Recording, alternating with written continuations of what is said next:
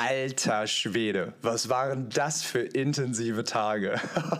Momentimpulse Folge 104 und ich sag's euch, das wird eine richtig anstrengende für mich, weil ich immer noch kaputt bin, weil ich immer noch ausgelaugt bin und weil ich immer noch ein bisschen krank bin.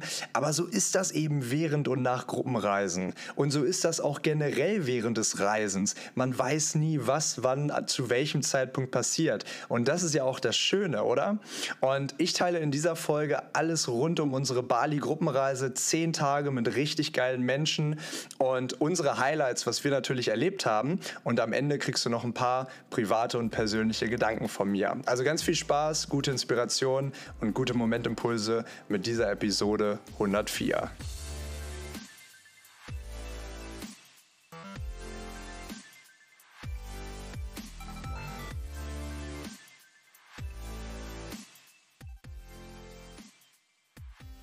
Ja, ja, so ist das. So ist das. Das Energielevel ist die ganze Zeit richtig hoch on fire. Und so wie es dann wirklich so oft ist, äh, wenn man in den Urlaub fährt oder wenn man aus dem Urlaub kommt, danach will der Körper unbedingt zur Ruhe kommen und dann blaff fällt es einmal richtig ab. Und genauso ist es gerade bei mir, beziehungsweise auch noch nicht ganz, weil ähm, der Körper will zwar eigentlich abschalten, aber kann es noch nicht so richtig, weil sich natürlich auch parallel recht viel an Arbeit aufgestaut hat.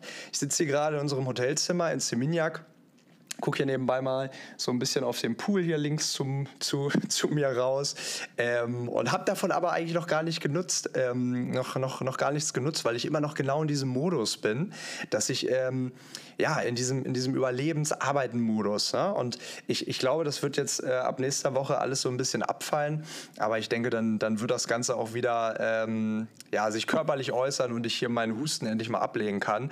Die Themen für heute, die Themen für heute, ja, das alles über strahlende Thema natürlich die Gruppenreise. Ich werde ein bisschen was erzählen, ein paar Anekdoten raushauen und ähm, ja auch so ein bisschen von unseren Highlights berichten, die wir so erlebt haben die letzten zehn Tage.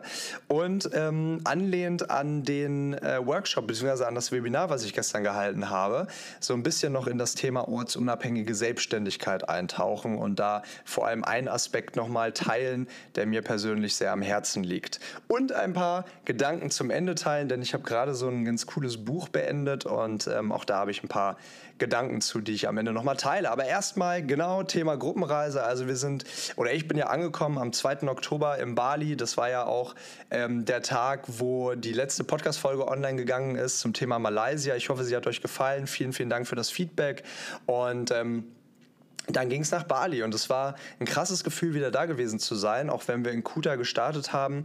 Ähm, ein Ort, den ich vorher persönlich noch nicht kannte, aber der äh, auf jeden Fall, ähm, ja, äh, wo man auf jeden Fall merkt, da ist Bali auf jeden Fall, oder da sind die Leute, die Touristen auf jeden Fall angekommen in Kuta. Ähm, wir waren die letzten zehn Tage wirklich mit richtig geilen Menschen unterwegs aus nicht nur Deutschland, sondern Österreich, Schweiz, Kroatien, Spanien und Belgien. Und es war so ein richtiger Melting Pot an verschiedenen Menschen und das war richtig, richtig, richtig, richtig schön. Und vor allem schön ist halt auch immer zu sehen, wenn aus Fremden Freunde werden. Und man muss sagen, ähm, etwas Unglück hatten wir auf dieser Reise, weil es vielen nicht so gut ging und ich glaube, einige, inklusive mir, ähm, wären gerne noch ein bisschen mehr involviert gewesen hier und da. Also es gab einen Tag, das war nach dem Quadfahren und nach dem Raften, erzähle ich gleich nochmal genauer. Ähm, danach ging es mir wirklich echt richtig kacke. Und ich war dann auch zwei, drei Tage raus. Also wirklich raus, habe mich so ein bisschen geschleppt zu ein paar äh, Programmpunkten, aber ähm, das war schon echt wild, dass, dass, dass es echt so ein paar Leuten wirklich gar nicht gut ging und ähm, die das dann ja jetzt letztendlich nicht so richtig mit nutzen konnten. Ähm, aber trotzdem, wir haben das Beste daraus gemacht und ich persönlich habe auch das Gefühl, dass ich neue Freundschaften und neue Verbindungen aufgebaut habe oder nochmal gestärkt habe und das ist wirklich unglaublich viel wert, wirklich unglaublich viel wert. Ähm, am Ende sagen zu können, ich habe Erinnerungen geschaffen, die ein Leben lang halten.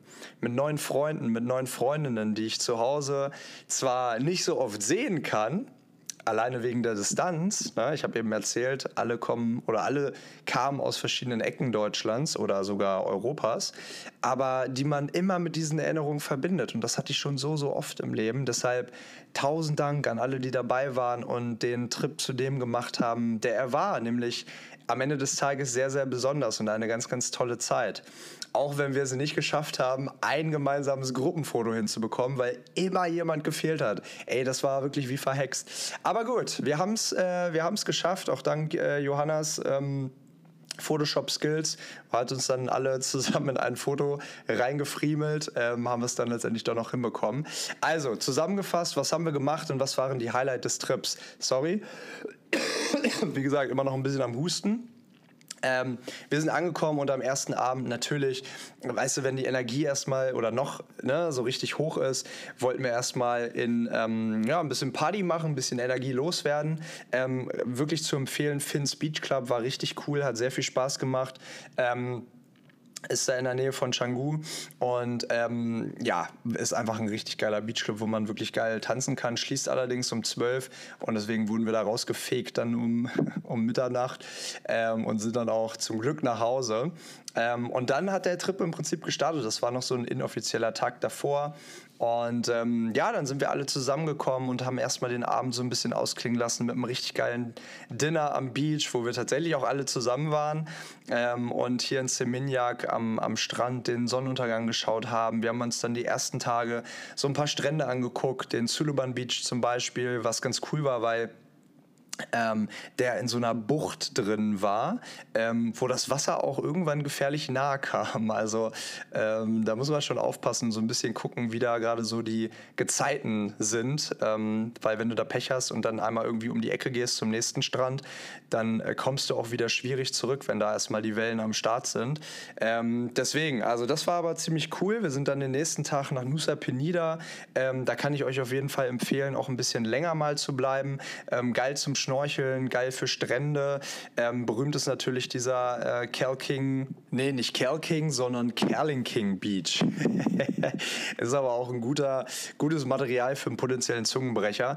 Ähm, ja, und da kann man natürlich auch, wenn man mehr Zeit hat, ähm, so ein bisschen runterwandern. Ähm, ist nicht ohne, aber der Strand von oben sah echt wirklich richtig, richtig geil aus. Deswegen, ähm, ja, große Empfehlung. Also das sollte man auf jeden Fall mal machen. Und dann fing es so ein bisschen an mit dem Kränkeln. Zumindest bei mir habe ich es gemerkt. Wir haben äh, den Abend den Johannas Geburtstag reingefeiert. Das war wirklich cool. Also ein paar von unseren Jungs, die haben auch ordentlich Gas gegeben.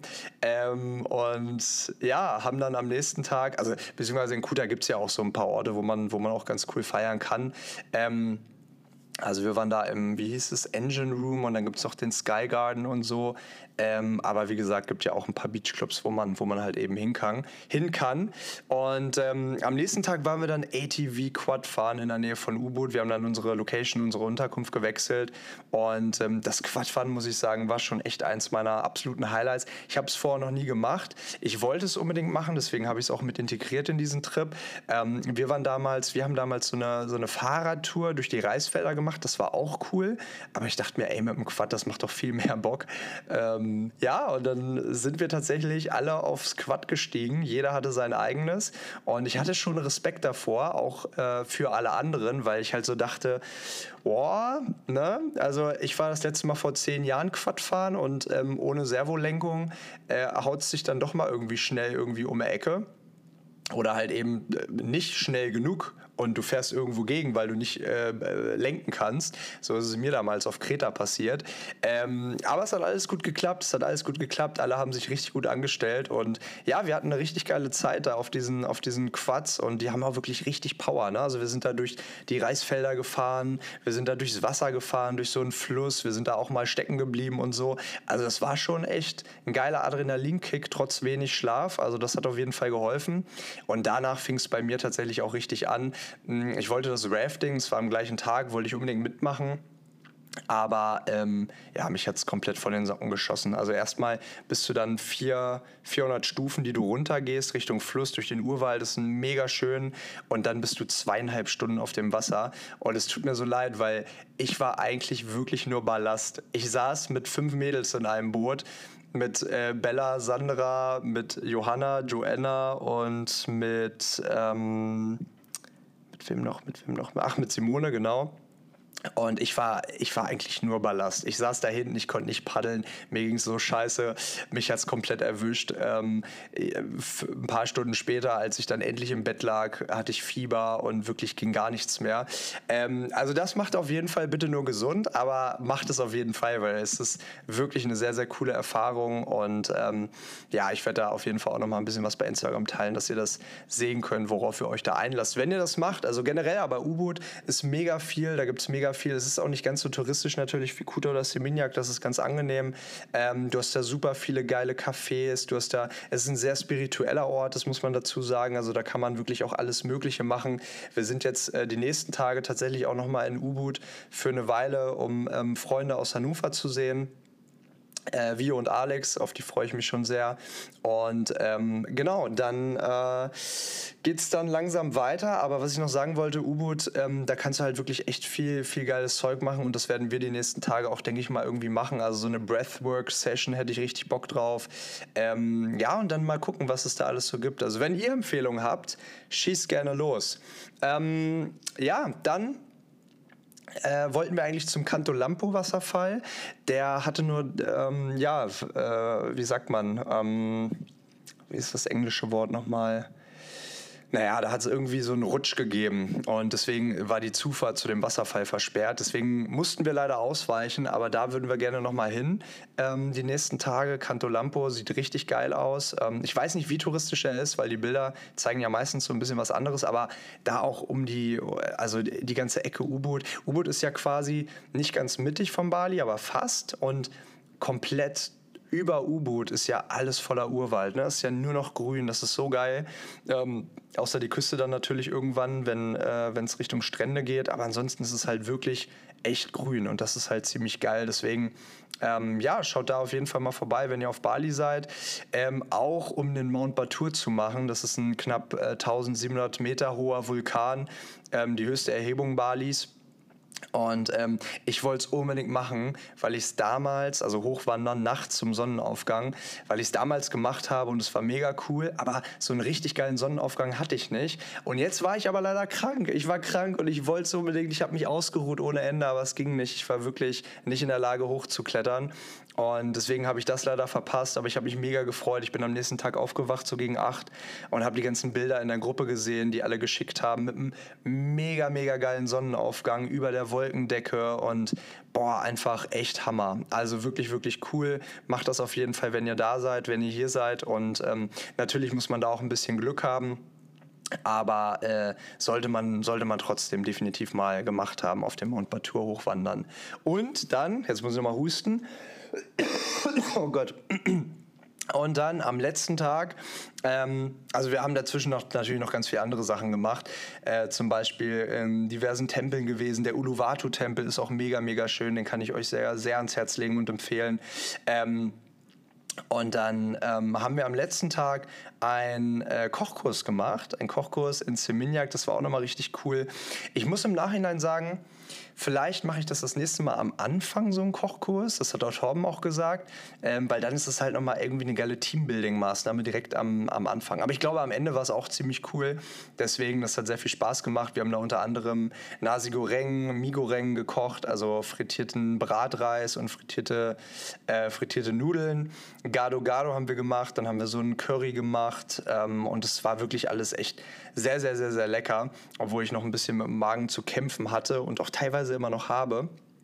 Und ähm, ja, dann haben wir unseren Guide verabschiedet und am letzten Abend natürlich auch so ein bisschen Party gemacht. Also wir waren erst im Potato Head Beach Club, das war ganz nice. Mhm, wirklich ein geiler Spot, um den Sonnenuntergang zu sehen. Grundsätzlich Seminyak Beach ist mega, mega schön, um den, äh, um den Sonnenuntergang zu sehen. Natürlich viele Menschen, aber wirklich, wirklich schön, wenn die Sonne da, dieser wirklich knallrote Feuerball im Wasser verschwindet. Und ähm, danach hatten wir eine ganz witzige, ganz witzige Begegnung. Wir sind nämlich dann ähm, haben wir dann irgendwann gesagt, ey, wir, wir, also wir wollten irgendwann zum La Favela. Das war eine Empfehlung, ähm, wirklich mega geiler Club, erzähle ich gleich nochmal mehr, aber ähm, wollten da unbedingt hin und wir haben dann gesagt, vom Potato Head Beach Club sind es ungefähr eine halbe Stunde zu Fuß. Komm, lass uns einfach mal hier rausgehen und dann gucken, wo wir essen. Und da waren wir, haben wir so eine Sportsbar gesehen, ey, da gab es einen Pooltisch, da gab es eine Dartscheibe, da gab es einen Bierpongtisch, da gab es Live-Musik, also und da, die hatten mega viel Platz. Und dann haben wir so eine echte Tafel bekommen mit 20 Leuten und es war einfach nur richtig, richtig geil. Das war wirklich cool. Hinterher, ey, habe ich mir Mr. Brightside gewünscht und stand am Ende selber auf der Bühne ähm, und habe da mit der Sängerin gesungen. Also es war wirklich witzig. Äh, deswegen, also die haben mir auch hinterher noch geschrieben und haben so gesagt, ey, wenn ihr nochmal mit der Gruppe da seid, sagt Bescheid, kriegt ihr einen Welcome-Cocktail und so. Ähm, leider nicht, aber wäre ich gerne mal hingegangen. Also wirklich ein sehr, sehr witziger Abend. Ähm, und unser letzter Abend, ähm, den wir dann im Favela, La Favela haben ausklingen lassen, also wirklich auch ein geiler, geiler Club, habe ich noch nie gesehen, sowas, dass du wirklich einen Club hast, der komplett im Dschungel-Style ist. Also alles voller Pflanzen, alles voller Palmen, alles voller äh, keine Ahnung, du hast das Gefühl, du tanzt in der Natur. Also es ist wirklich, wirklich richtig cool gewesen. Und äh, ja, das war der, das war das Ende unseres Trips. Also wirklich im Nach, im, also im Nachhinein. Ich glaube, ich brauche noch ein paar Tage, um alles zu verarbeiten, aber eine wirklich, wirklich tolle Zeit. Ich danke nochmal jedem Einzelnen, der oder die dabei war und hoffe natürlich, wir sehen uns ganz, ganz bald wieder. Machen eine kleine Reunion nächstes Jahr, wenn ich wieder zurück bin. Und ähm, ja, wünsche euch bis dahin noch eine richtig geile Zeit für die, die jetzt noch hier auf Bali geblieben sind oder weitergereist sind und alle, die schon zu Hause angekommen sind. Lebt euch wieder gut ein. Viel Spaß beim Wäschewaschen und bis ganz bald. Und jetzt habe ich noch eine, ein, ähm, eine Herzensangelegenheit. Und zwar, ich habe gestern, ähm, wie gesagt, mein äh, Webinar gehalten zum Thema ortsunabhängige Arbeit, weil ich natürlich immer viele Fragen bekomme hinsichtlich, ja, wie kann man das machen und wie kann man sich das aufbauen und wie kann man denn Kunden finden und wie kann man denn das anmelden und wie kann man da, wie kann man davon leben? Ich weiß es doch einfach nicht. Und dann äh, habe ich gestern dazu ein bisschen was erzählt, also ging ungefähr eine Stunde, war super cool. Vielen Dank für alle, die dabei gewesen sind. Und ähm, ein Thema ist mir besonders wichtig, was das Ganze angeht, weil man kann alles lernen, man, man kann alles sich erarbeiten, aber ein Thema, was uns wirklich alle immer begleitet, ist das Thema Selbstzweifel. Und ich glaube, da ist es ganz wichtig zu verstehen, dass jeder von uns seinen eigenen Weg selbst zum allerersten Mal geht, logischerweise. So, und wir wissen einfach nicht, rückblickend klar, ob etwas gut oder schlecht gewesen ist, ob wir eine Entscheidung so oder so hätten treffen sollen. Aber das wissen wir jetzt noch nicht, in dem Zeitpunkt oder in diesem Moment, wo wir, wo wir dann halt eben so entscheiden. Und das eben, deswegen sind Selbstzweifel auch ganz normal. Aber das Wichtige ist immer, dass man sich mehr vertraut, als diese Zweifel stark sind, weil letztendlich ist immer nur die Stimme in deinem Kopf da, die dir irgendetwas einreden will. Das ist immer nur die Stimme in deinem Kopf und das sind Dinge, die teilweise gar nicht stimmen oder vollkommen übertrieben sind. Und das ist letztendlich pures Gift für dein Selbstvertrauen. Deswegen, und das geht vor allem an die Menschen, die gerade an einem Punkt stehen, wo sie nicht wissen, wie ihr nächster Schritt aussieht. Ihr dürft doch mal auf die Schnauze fallen. Ihr müsst es sogar. Denn nur so ebnet sich der Weg, den du gehen möchtest deshalb, also Selbstzweifel sind ganz, ganz normal. Ich hatte da auch, wie gesagt, gestern im, im Webinar darüber gesprochen, aber wollte es nochmal verdeutlicht haben. Und auch Angst ist normal, aber lass sie nicht zu deinem Wegweiser in deinem Leben werden. Und damit, mit diesem kleinen Impuls, geht auch Hand in Hand das Thema, was ich gestern in meinem ähm, Webinar angesprochen habe. Wenn sich etwas danach anfühlt zu tun, dann ist niemand anderes in der Position, dir zu sagen, dass das nicht geht. Und das sind vor allem auch ganz oft leider enge vertraute Menschen. Das sind nämlich die Menschen, die dich besonders eng bei sich behalten wollen. Und das ist auch überhaupt nicht schlimm. Im Gegenteil, diese Menschen machen das ja aus Liebe. Aber Du musst deine eigenen Entscheidungen treffen, selbst wenn sie manchmal in die Hose gehen. Es fühlt sich wirklich, es fühlt sich trotzdem gut an, weil man das Gefühl hat, selbstständig und getrennt von allen anderen Menschen und Meinungen für sich entschieden zu haben. Wie gesagt, auch wenn es in die Hose geht, auch wenn ihr auf die Schnauze fallt. Und das ist im Alltag gar nicht immer einfach, aber wirklich wahnsinnig, wahnsinnig wichtig. Zum Ende der Folge möchte ich nochmal auf äh, ja, das Buch eingehen, was ich jetzt die letzten Wochen gelesen habe, und zwar Tag Nacht von Marlon Melzer. Ähm, dabei geht es um die Beschreibung eines Tages seines Lebens im Jahr 2053. Und er versucht, diesen Tag wirklich so bewusst wie möglich zu beschreiben. Ich muss sagen, ist ein bisschen ähm, too much an manchen Stellen, ein bisschen, ich würde sogar sagen, realitätsfern, wie das Leben ähm, da aussieht in 30 Jahren. Ähm, aber das muss jeder für sich entscheiden und ich fand es ähm, aber grundsätzlich echt cool, weil ich, ich, ich mag es immer gerne, mich, ähm, ich, also ich bin auch jemand, der mag Fiction zum Beispiel so, weil ich, ähm, nicht weil ich mir das alles vorstellen kann, dass das jetzt real wird, sondern, oder weil ich daran glaube, sondern weil ich einfach gute Geschichten mag. Und ähm, der hat gute Geschichten geschrieben und der hat auch einige Impulse gehabt und deswegen möchte ich gerne einen Impuls einmal so ein bisschen näher darauf eingehen, den er in seinem Buch näher beschrieben hat, nämlich das Prinzip von Verbindung und Trennung. Und genau das würde ich eben einmal ganz kurz vorlesen.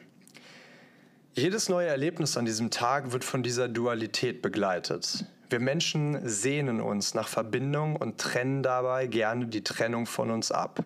Sie gilt oft als der negative Teil dieser Dualität, ein Teil, den es für viele nicht braucht, eine Kraft, die uns Menschen, so meint man, trennt.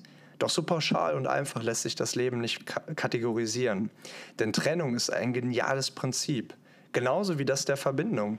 Selten taucht dieses Pärchen allein in unserer Welt auf.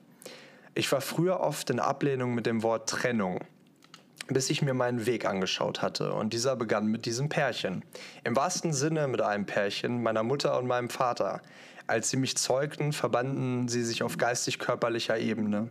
Bei der Befruchtung der Eizelle dringt das Spermium, das sich von Millionen seiner Artgenossen trennt, in die Eizelle ein. Auf dieser Verbindung folgt wieder eine Trennung. Die befruchtete Eizelle beginnt sich zu teilen. Durch das Teilen verdoppelt sie ihre Energie, paradoxerweise. Ich trenne und dadurch vermehre ich.